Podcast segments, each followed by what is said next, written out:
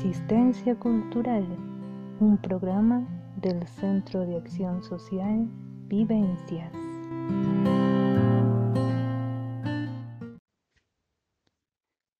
Sus ojos detrás de la lluvia.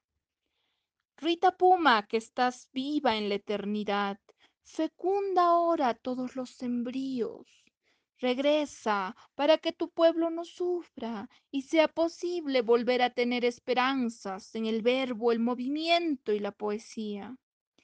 Toma tu aguayo con colores del arco iris y camina otra vez entre las multitudes para que el tiempo empiece de nuevo. Llega con el Padre Sol para reconstruir piedra por piedra esta realidad tan cruel. Di una palabra para que nuestro pueblo vuelva a creer en la libertad y tenga fe en la vida, la palabra y la dialéctica.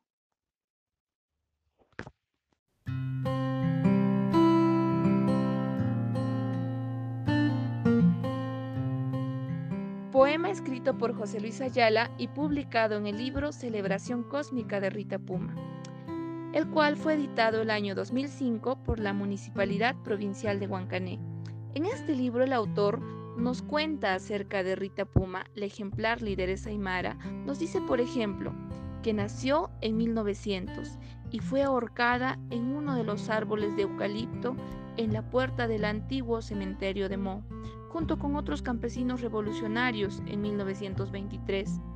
Rita Puma era una mujer de pollera, Usaba mantón, trenzas, blusas, zapatos, medias de lana y sombrero de copa. Seguramente que no hay fotografías de ella, por lo que los pintores tendrán que crear su rostro.